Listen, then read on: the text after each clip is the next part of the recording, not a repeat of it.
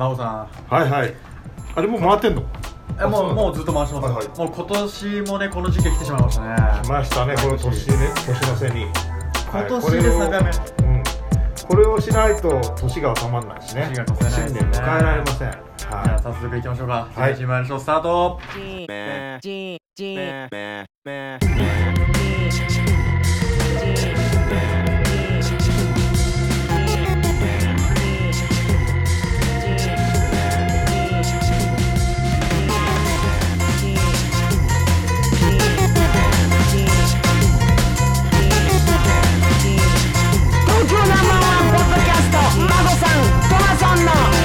メジメワイドショーいはいはいということで、えー本日も、えートマソンと、レペゼン杉並孫です。えー、マゴさん、どうもえー、マゴです。杉並からはるばる来ていただきまして、えーとはい。本放送を放送したいと思うんですけれどもえーとまあね、この2018年劇場公開映画「孫的ベスト20」っていうので、まあ、毎回ゲゲスト呼んでるじゃないですか。はいもう豪華ゲスト今年もね豪華にゲストをお呼びしてまして、えー、ともう2名。もう本当にこう知る人と知るという人とそうですね。映画といえば僕と僕も出てきそうですねこの人っていうね。そうですね。もう多分なんとなくこれ聞いてる人はうっすら分かってるかもしれないですねもまあ毎回あれなんてう そうですね毎回恒例の、はい。えーなのでゲストをご紹介したいと思います、えー、上鈴木白秋さんと、えー、阿比子さんです。よろしくお願いします去年に引き続き僕でも3回です。3年連続。三年連続このね本当に嬉しいです。嬉しい皆さんにお会いできて。ラッパーの白秋と申します。お願いします。あそして阿比子さん。ねはい、えっと一般人枠阿比子です。ん昨年に普通の OL ですか？ら 普通の OL 映画好き OL 一番いいんですよでもそういう方いると。でも一番アビコがすごいね映画に関してはね。他にすることないっていう。マスター。はい。マスターブーム。ービー飲むか映画か。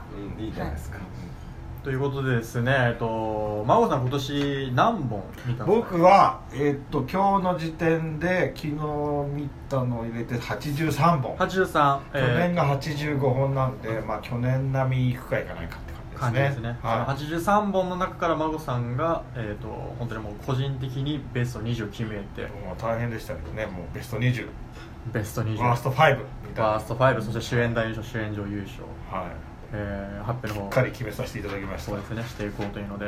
で、えっと、白秋さんとあと阿比子さんの、ね、ランキングの方も、まあ、ちょくちょく聞いたりとかしながら、えー番組の方をね進めていこうと思うんでちょっとすけれども、2人のランキングが楽しみなんでやっぱりこう皆さんこうテイストがいろいろと違うのであこの映画入ってくるかみたいなのがそうですよね。すごい面白いんではい。やっぱりこうお二人の聞くと結構目から鱗みたいな。目から鱗ですか？ねはい、来年の映画人生に役立てられるんで。そうですね。も映画鑑賞人生ね。う映画鑑賞人生。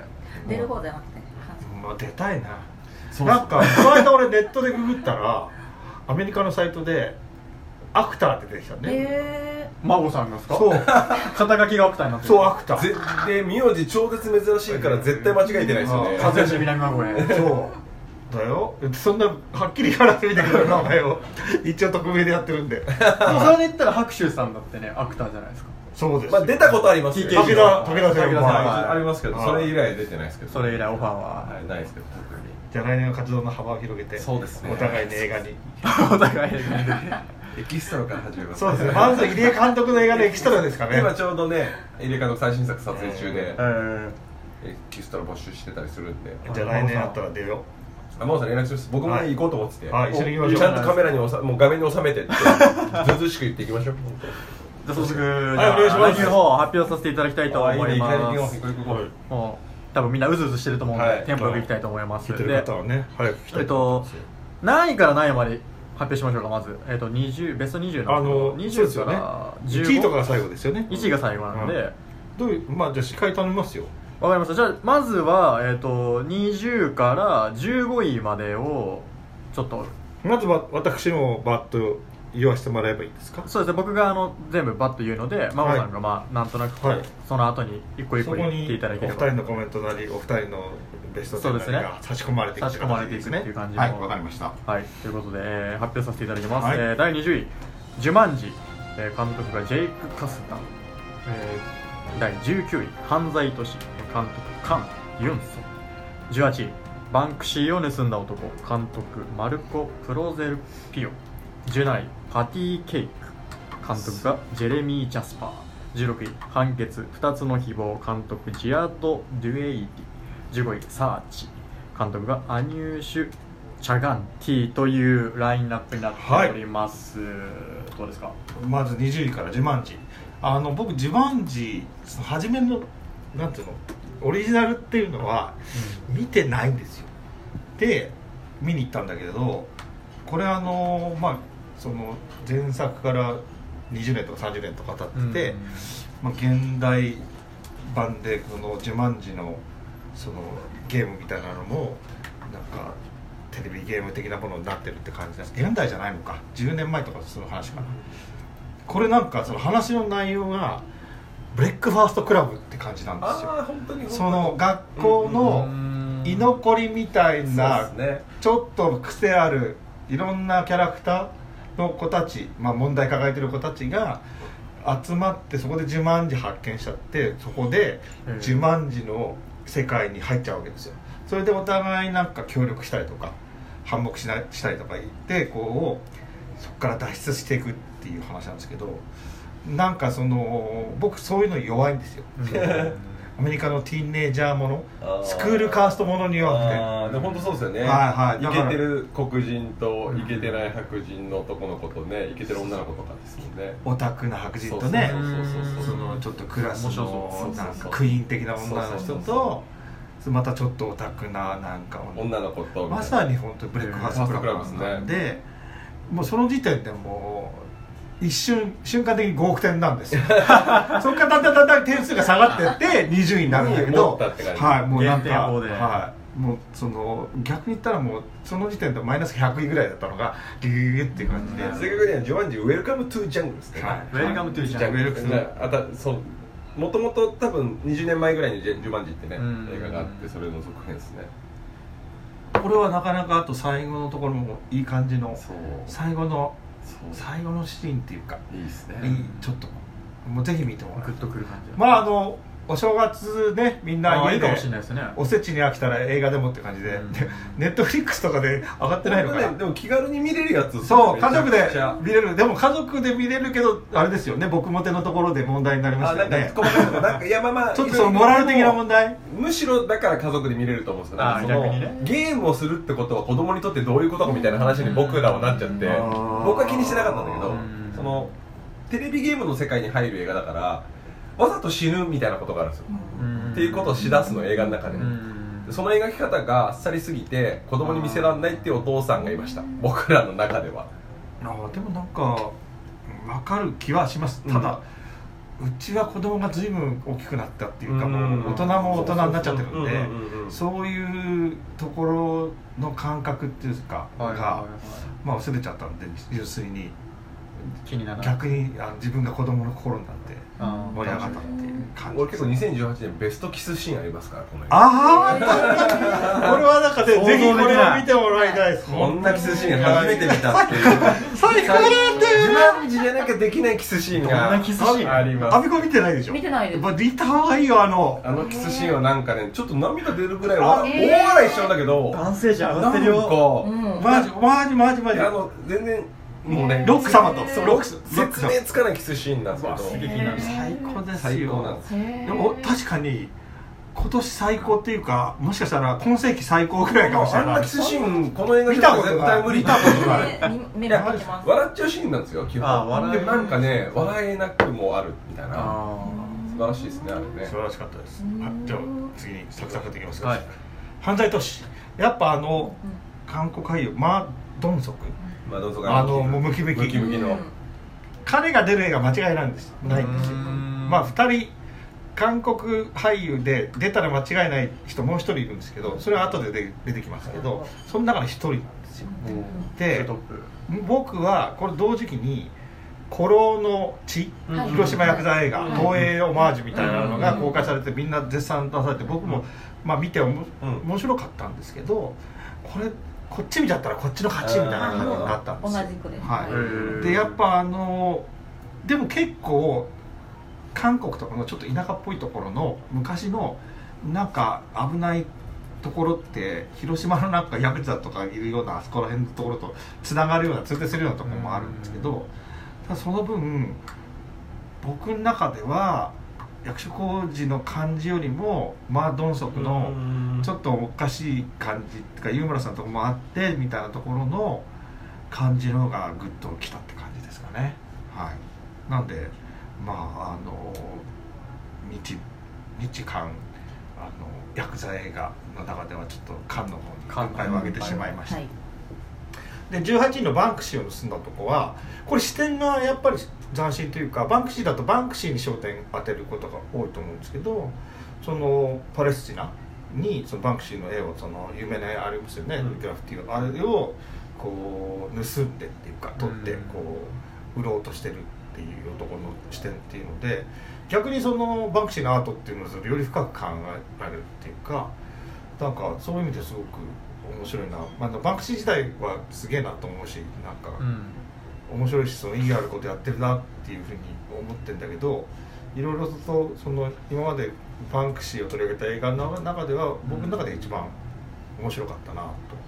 で一番その結構そういうまあ今年は意外とそのいろんな国の映画を見てたんでそういう意味ではそのまああ揉めてるなとかそのこう大変な地域だなみたいなことは知りつつもそんなに深くはその注力して見なかったようなものをところに意識がちょっといったっていうこともあってまあいい映画だなと思いました。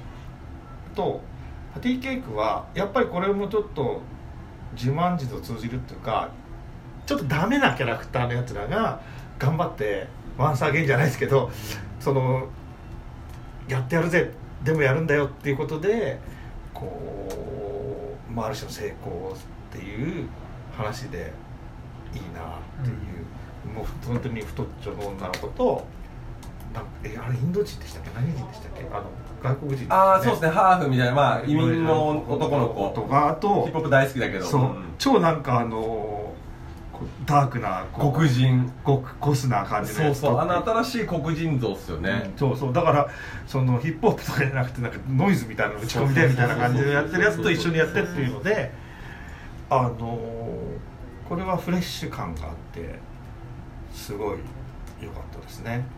はい。で16位これなんか結構シリアスな映画で、まあ、パレこれもパレスチナの問題でうん。そのキリスト教徒とイスラム教徒みたいなのの対立みたいなところで本当に些細なはたから見たら日本だったらちょっとなんか何そんなんでこじれちゃってんのみたいなバカなとこと意地の張り合いだから落語で出てくるようなうん。感じの世界で笑い話になっちゃうものがどんどんシリアスになってって。うん。でもなんか救いがあってさなんか心が最後ちょっとどうか抱えようか抱えないかみたいな。でもあったかい感じが出てて本当に大変な現実があるのにその何かしらの希望が若干ほのかに見えるみたいな感じはすごくいいなと思いましたね、でここまであれ博士さんパティケークはすごい。あ見ました見ました。結構、はい。面白かった褒めてらっしゃいましたね、はいやっぱラッパー視点ではどうですか？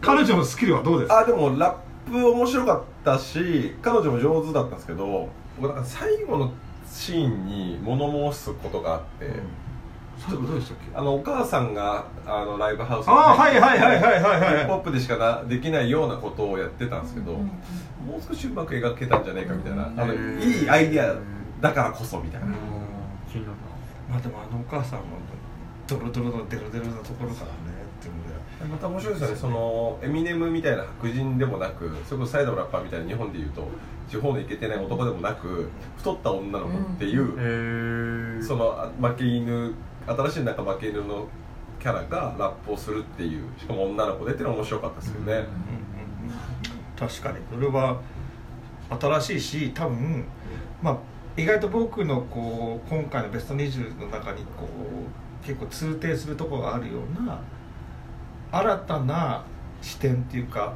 いうのを感じるんですよね、まあ、女性がその、そういうそれこそ女の子の負け犬がし主人公で、うんそれでこうまあなんか成功していくみたいなところでっていうか、まあ、いろいろとその今年はまあ意外とそういうあの、まあ、いろんなその人種だったりとかジェンダーだったりとかっていうところであのこうそれをこう映画の中でこうすごく気になったとかそういうふうな注目できたみたいなところでは面白い年ではありましたね、うん。でそれで実はその15位が「サーチ」なんですよ、うん。これアメリカの映画ハリウッドの映画なんだけど主演が韓国系のおじさん。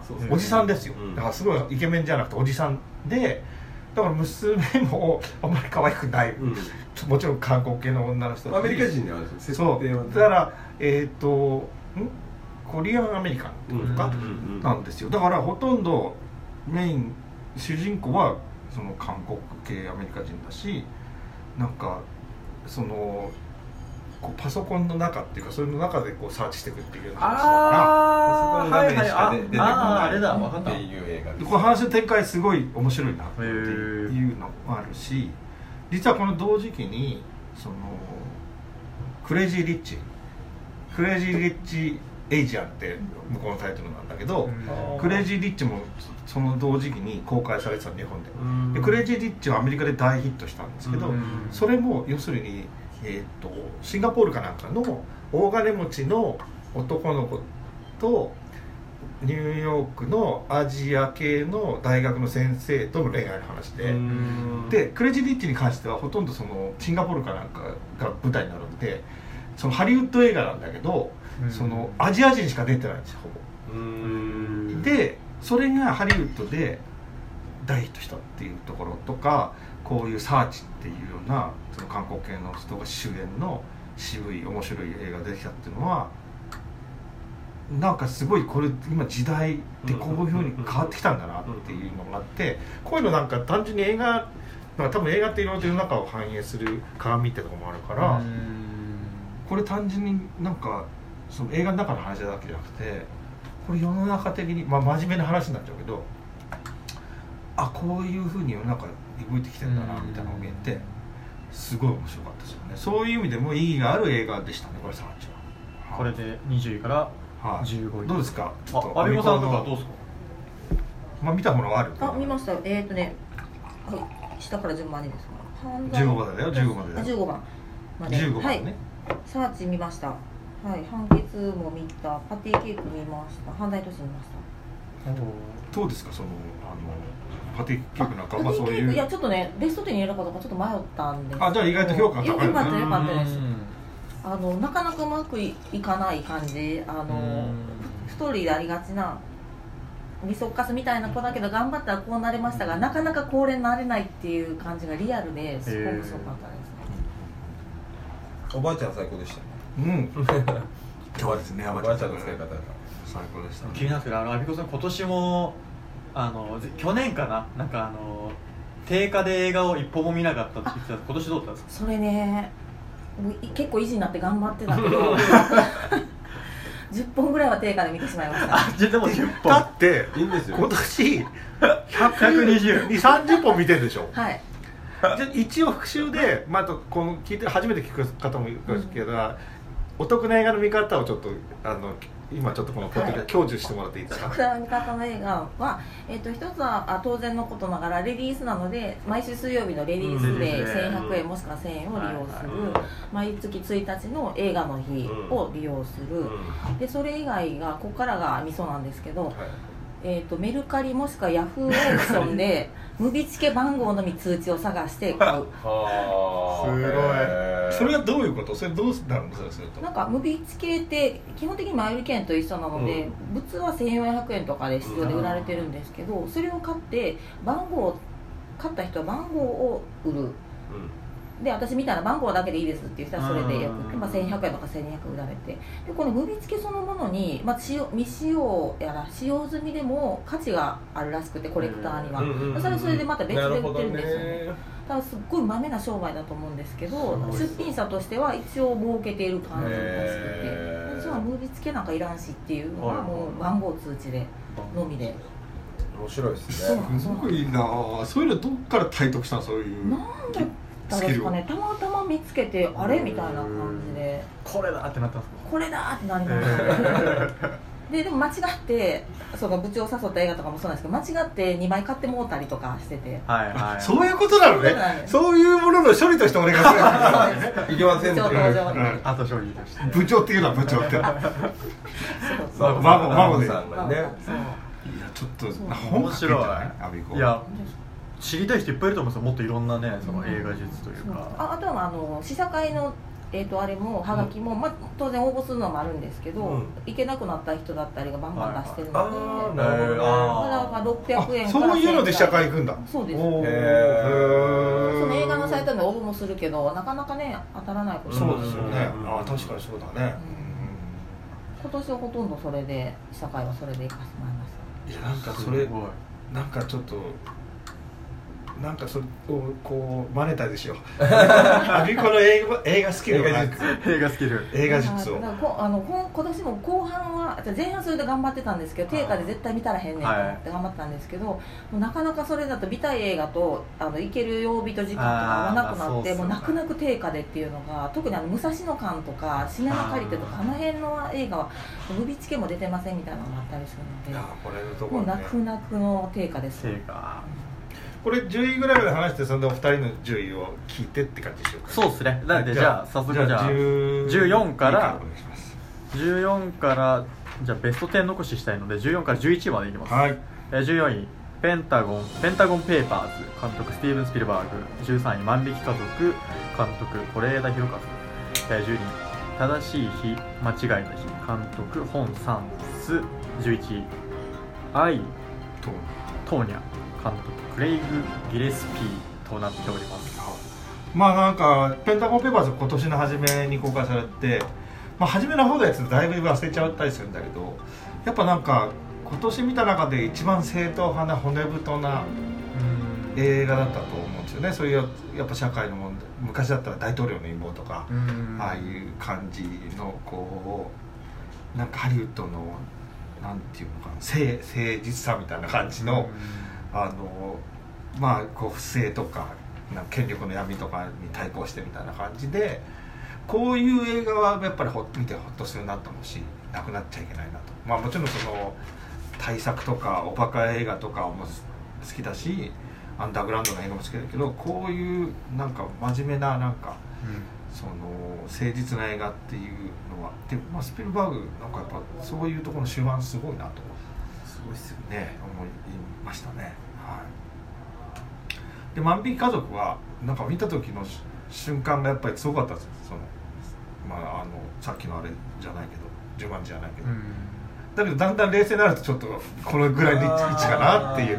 もともと僕ね是枝監督の映画とかあんまり好きじゃないんですよ。ああちょっとわかります。わ馴染みからなくもないですはい。あのあただこれも一つ今年の今年いろんなものがつながるもところが俺にうん。あってっていうのもあってこのベスト10とかベストあ、まあ、ベスト20の中に。でこれも要するになんかまあこうそその貧困層みたいな話ではあるんですけどもそのなんて可視化されない貧困みたいな。だから、まあ、貧しいとかなんか生活保護に頼ったりなおかつそれじゃ足りないんで万引きを繰り返すんだけど、まあ、スマホ持ってるとかなんかってあるじゃないですか。そういう部分の そのリアリティ。なんかやっぱこう世の中こうなんかどっちかみこう極端じゃないですか。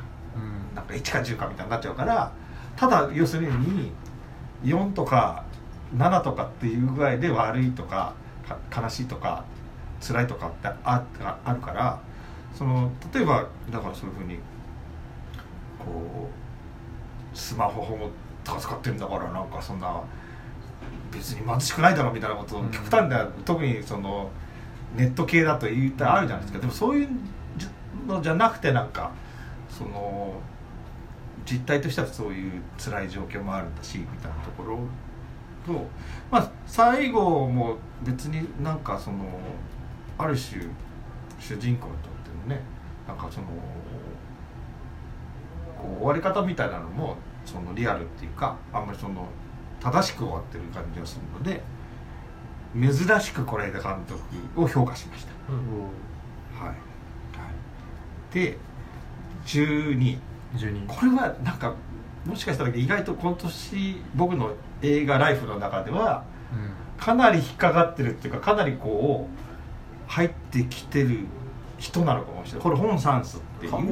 韓国の映画でえーっとこれ今年の映画じゃないと思うんですけど本サンス監督のその特集っていうのがあったんですよ、うん。で4本。僕4本だけどその4本のうち1本だけ見てないんですけどえっとこの本サンスが随分じわって俺に来てる。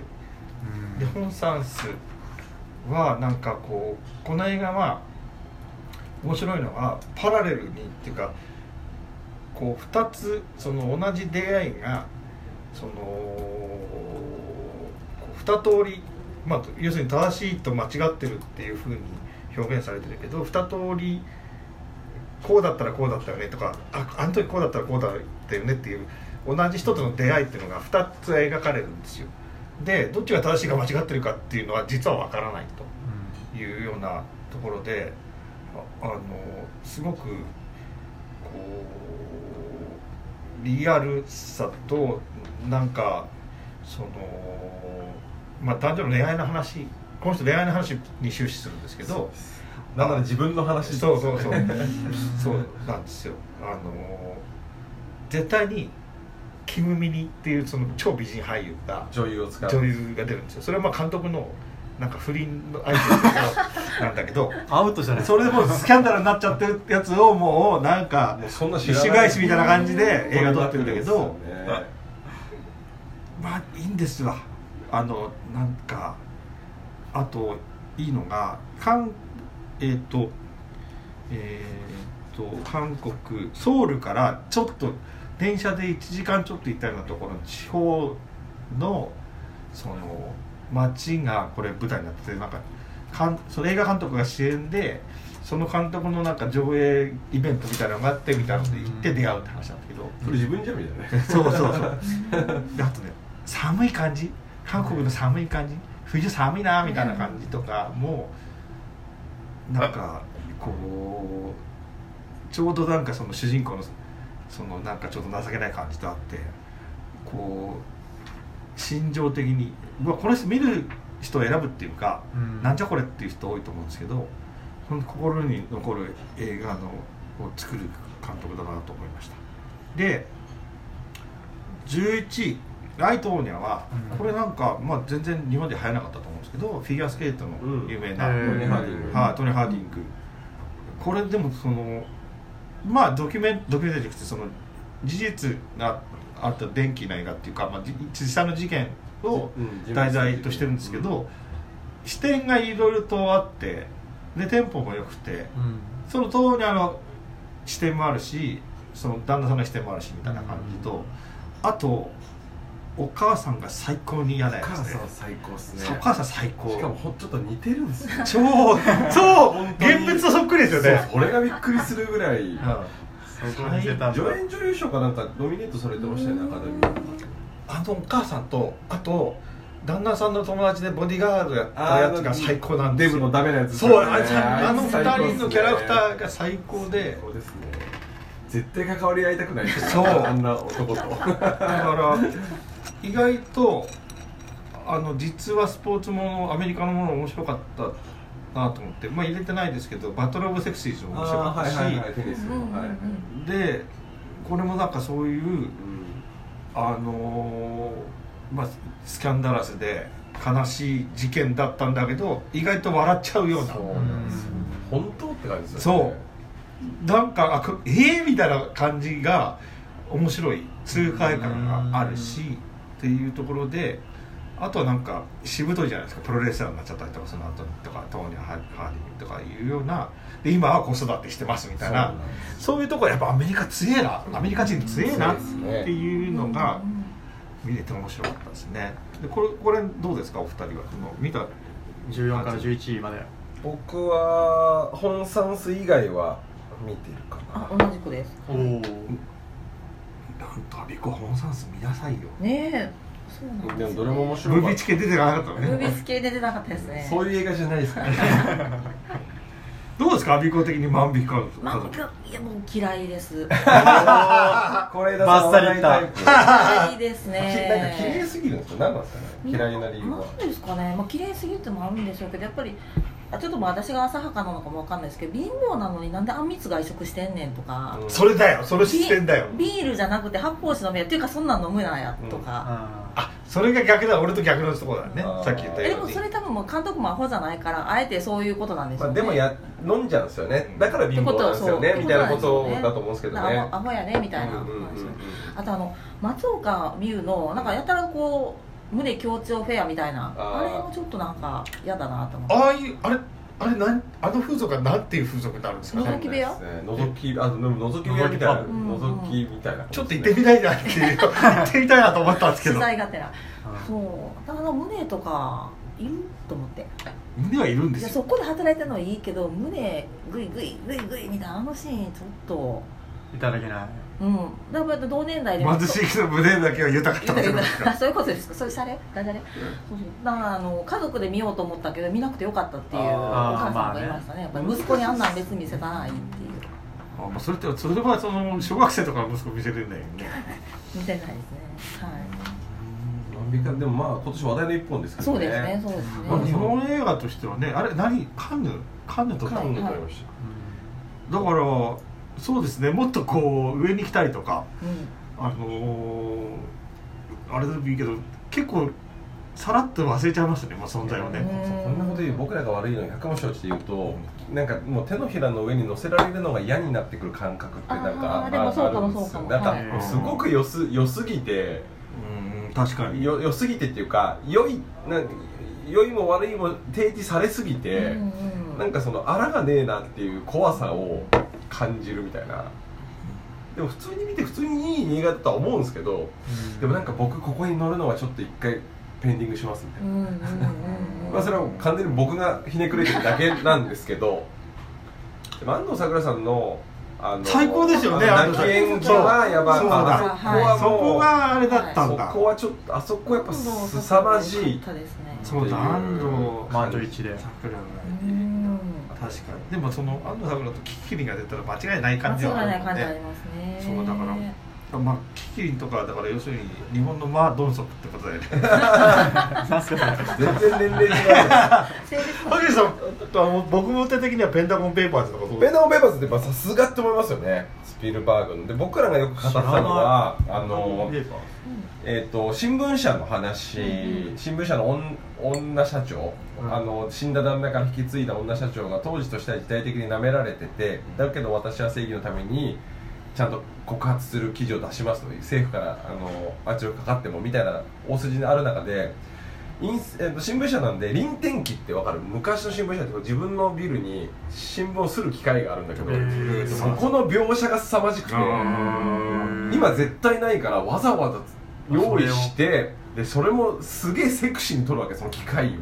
そういうとこがねスピルバーグって本当すげえなっていうビースさんとのフェチが。相当面倒くさいと思う機械を用意してまあそうそうそれをねすごくセクシーにテンポよく見せて臨転機の動きがなんかもはやこの映画に見えてくるみたいなへところとかがやっぱスピルバーグってすごいよねっていうそうそうそういう印象もうもう絶対に新作見なきゃいけない監督の一人ですよね。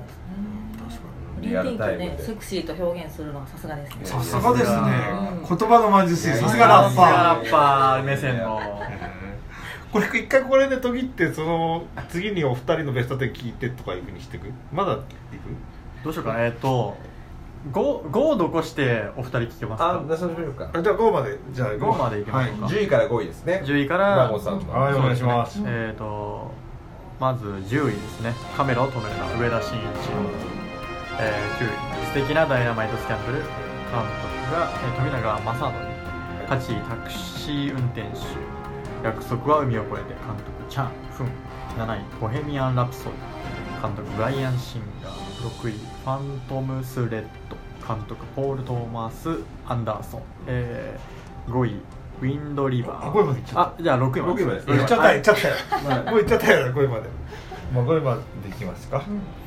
えっとまあ、10位はねもう本当に、まあ、映画日本邦画界の中で一番うん。なんかすごいびっくりサプライズなめちゃくちゃ話題になりましたね。ね。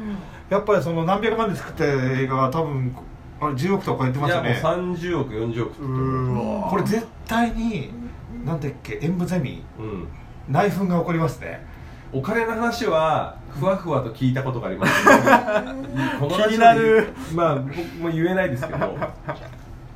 やばいですよね。でもちゃんと儲かったんじゃないですか皆さん。すごいまあそうなりますよね。いやすごいですよら何十何百倍とかすごい世界ですよね。これ多分映画史日本映画史でも一番派手なレベルじゃないって思だからいますねあのーそういう出来事としてうん。そのもう画期的っていうやか歴史に残るそう本当ものだったんですよこの映画は。だからもうまあ当然だからベスト10には入れるんですけど、うんなんか意外とこう半年ぐらい経つと覚えてないっていうかここに残ってないっていうのがあってまあ10位って感じ。10位ってなったんですよね。これ確かにうん面白い、うん。おこんな、うん。こんな視点があったんだ、うん。あとやっぱりなかなかチケットとか取れないとか、うん。だったから俺もそのどこだ？ユーロスペースのうん。もう最後のさ、最前列で見たみたい。それも3日前かなんかにこうチケット買いに行ってもうそれぐらい見た時に見たからっていうのもあるんですけどいや確かにすげえ面白いと思ったんだけど意外と今残ってないっていうのが、まあ、それは自分の好みだから人によってはこれを1位にする方もいるとは思うんですけど、はい。でもすごい歴史的な映画日邦画史の歴史としては歴史残るもう革命的っていうかかそういうすごいトピックな映画だとは思う歴史的な映画だと思います。ね。はい、で逆に9位はその映画のクオリティとか出来っていうのがすごいかどうかっていうのは微妙なんですけどうん。その心に残るもともとその素敵なダイナマイトスキャンダルはその末さん末井明さん伝説の編集者と言われてる、うん。そのそれこそ俺なんかがそのティーネイジャーの頃にウィークエンドスウィークエンドスーパーっていう、うんうんなんかエロがほとんどの映画雑誌作ったりとか、まあ、あの写真時代とかですね、うんで荒木を世の中に出したっていう有名な人のまあ自伝ですよね、でまあその昭和の中でそのはちゃめちゃだしうん。なんかあのまあその後のそこからのその彼の生産の生き方みたいなところっていうのは、やっぱすごくその僕もそのティーネイジャーの頃にそういうふうに影響を受けた人なんで、うん。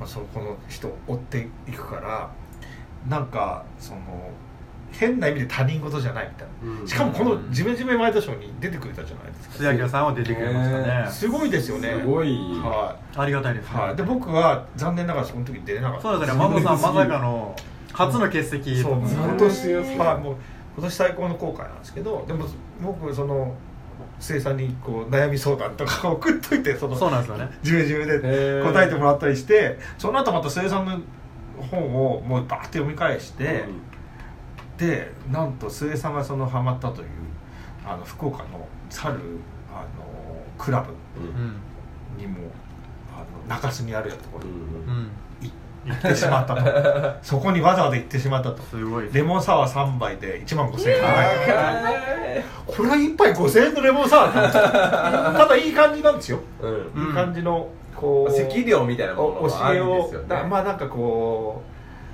うもうなんか母性っていうかなんか迷える人を救うみたいなところですけど 別にエッチじゃないんですよ。全然そういうんじゃない。た本当にクラブですからね。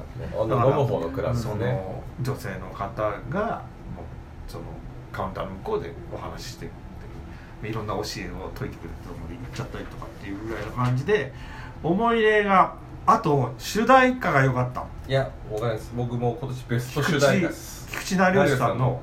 俺多分1000回は聞いたと思いますよ。一時期すごい1か月ぐらい毎日 10, 10回は聞いてないけど5回ぐらい聞いてたあの曲あのエンド曲最高最高ですよね。それスケさんも歌ってんだよ。そう。うん。生さんが歌って主演でお母さん役やった小野真知子さんがあそうそう歌ってっていうとお母さん死んでるから生さんって本当のお母さんは叶わなかったデュエットやってるんですよねあれ。そうそう。おーすごいで映画でしかないエンド曲はしびれましたねそうあれは本当にすごいと思いますよ。しかも生産の朴突とした歌い方がまた最高なんですよね。すごい。マジで。あれはでいくあのサントラとかいくつもバージョンが入ってるんで、はい。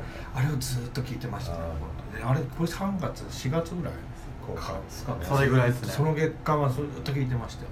だから、まあ、ある意味すっごい心に残るしこれからも残る。下手したら一生残るような感じの映画ではあります。で8位タクシー運転手これも韓国映画ですね。まあ僕韓国映画結構好きでよく見るんですけど、これもまたあの絶対この人だったら間違いないっていう俳優ソン・ガンホが主演です。でこれはあの公衆事件って言われて韓国がうん。その民衆とその権力者との衝突があって大変なことがあったみたいなその、まあ、学生を中心にこう権力に対抗する人たちがなんか弾圧されてみたいなのがあって、まあ、僕もそのその80年代かな80年頭ぐらいかな公衆事件って。なんでその頃その高校生とかだったんで実はそのあんまり韓国のこととかそんな世界のこととかって興味なかったって分かんなかったんだけどあの白龍白龍さん、はい。俳優今俳優になってるはい白龍さんがバンド、まあ、パンクじゃないんだけど、うんロックバンド組んうんその公衆事件のことを題材にしたレコードを出したと。それを聞いて実は知っててそれあ韓国での独裁政権でこういうんだなと思ってたやつはその当時のことがその、まあ、韓国の中で実際にあった話をその映画化してるんですけどこれがまたすごいこう悲惨っていうか本当にこんなひどいことがっていうのなんだけどソン・ガンホがやるとところどころこうユーモラスとかコミカルなところがあって、うん。そこのぜバランスが絶妙。しかも最後し主人公が「でもやるんだよ」感がまた出てこれで涙がちょちょぎれちゃうっていうことではこれはいい映画。あのまあ関連する映画でその後のその本当に独裁政権が崩壊するきっかけになる1986でしたか4でしたっけっていうなんとかなる戦いのなんとかっていう韓国映画も今年公開されててこれぜひそのセットで見ていただきたい映画ですね。はい。で7位までですね。だボヘミアン・ラプソディ。これ僕だってもうクイーンってもう世代ですよまんま。だから中学校ぐらいの時にクイーンが出てきてでそうもう本当にキラークイーンとかもう当然ボヘミアン・ラプソディとかもう超好きで、うん。ラジオから要するにその時僕家にそのプレイヤーとかもなかったからラジオから洋楽をしてました、もうなんかそれでそこでそうラジオから流れてくるクイーンでおおなんだこれはみたいな感じで。リアル世代。超リアル世代だったから、まあ、当然しみるわけですよ。ただこの映画自体映画自体はやっぱその前半とかはサクサクっといっちゃってなんかこう若干コクがねえなっていうのがあってもうこがやっぱりこの自分の中ではまあ「ボヘミアン・ラプソディ」のレコーディングのシーンは楽しめたし圧巻は最後のやっぱりラライブのうん。ライブエイドだっけライブエイド。あのウェンブリースステージスタジアムのシーンの完コピみたいなのがすごいなと思って。ただこれブライアン・シンガーって言ってるけどこなんかや降板しちゃったんですよね。いろいろあって意外とブライアン・シンが撮ってないんですよね。撮影の日になんかばっくれたらしいよブライアン・シンいろいろ揉めて。えー、だからさいあのファーストカットと最後のシーンはまだやってたんですよね確か。だからまああのいわくつきだけどでもなんか別になんか監督が揉めちゃったりなんかしてもその作品は別でなんかあのいいものに仕上がるんだなとは思いました、彼がやりたい企画だったんですよねこれずっと確か。うんクイーンの映でまああのあれです。ブライアン・メイと画ははい。あのジョン・ディーコンそっくりです、あ本当に。はい。はいなんなら一番フレディが似てないっていうレベルでそうです。ねみんな似てますよね。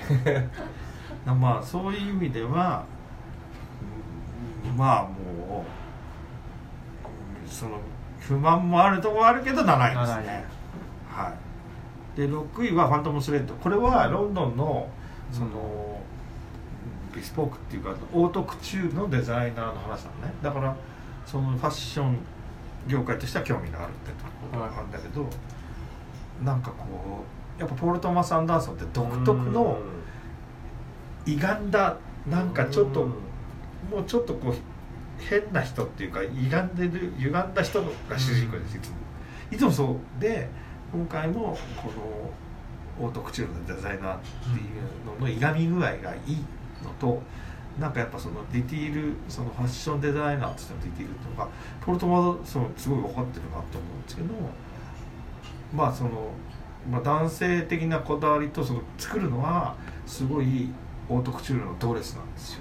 しかもそのパリじゃなくてイギリスのオートクチュールのデザイナーっていう設定とかっていうのも面白いしあのまあ話のしかもそのだんだんだんだんその、まあ、奥さんのろんな変容みたいなところとかこれは引き込まれてもう最後まで。しかもなんか、まあ、この中では多分ちょっとこう歪んだ感じだけど重厚さみたいなのがある、うん。だからどっしりしてる感だというとこの27だとそのペンタゴンペーパーズとこのファントムスレッドがいわゆるザ映画的などっしり感。うん。でペンタゴンペーパーズはすごいそのハリウッドっていう感じの王道感があるけどこれどっしりしてて風格があるけどちょっとなんかゆ歪んでるっていうか歪んでる感っていうところでも面白いのでこの上位にこう来たっていう感じはね。大体ポール・トーマス・アンダーソンの映画大体好きなんですけどうん。間違いない監督の一人ではあるんだけどこう今回のそういうファッションを題材にしたって本当はファッションを題材にししなくてもよかったらしい。の別にポール・トーマス・アンダーソン自体はそんな興味があるわけじゃないんだけどなんかその、まあ、シチュエーションとしてそれの方がこの主人公のこう変なとこっていうか歪んだところがなんかその際立たせれるってことで使ってたんですけどっていうことでは面白かった。で5位までいったよね。あ6位。でとりあえず切りです。了解です。とりあえず6位まで。はい。10位から6位まで。はいじゃあこれでとりあえず前半は終了とですね、はい。後半は2人のベスト10を聞くんでさらに盛り上がりますね。そうですね。なので、えー次回の配信は、えー、と白秋さんのランキングとアビコさんのランキングと、えー、孫さんのベスト5、えーあとワースト作品そして主演男優賞主演あ女優賞。了解です。じゃあ。ではまた次回の放送 ご期待ください。お願いいたします。どうもです。おビール追加しましょう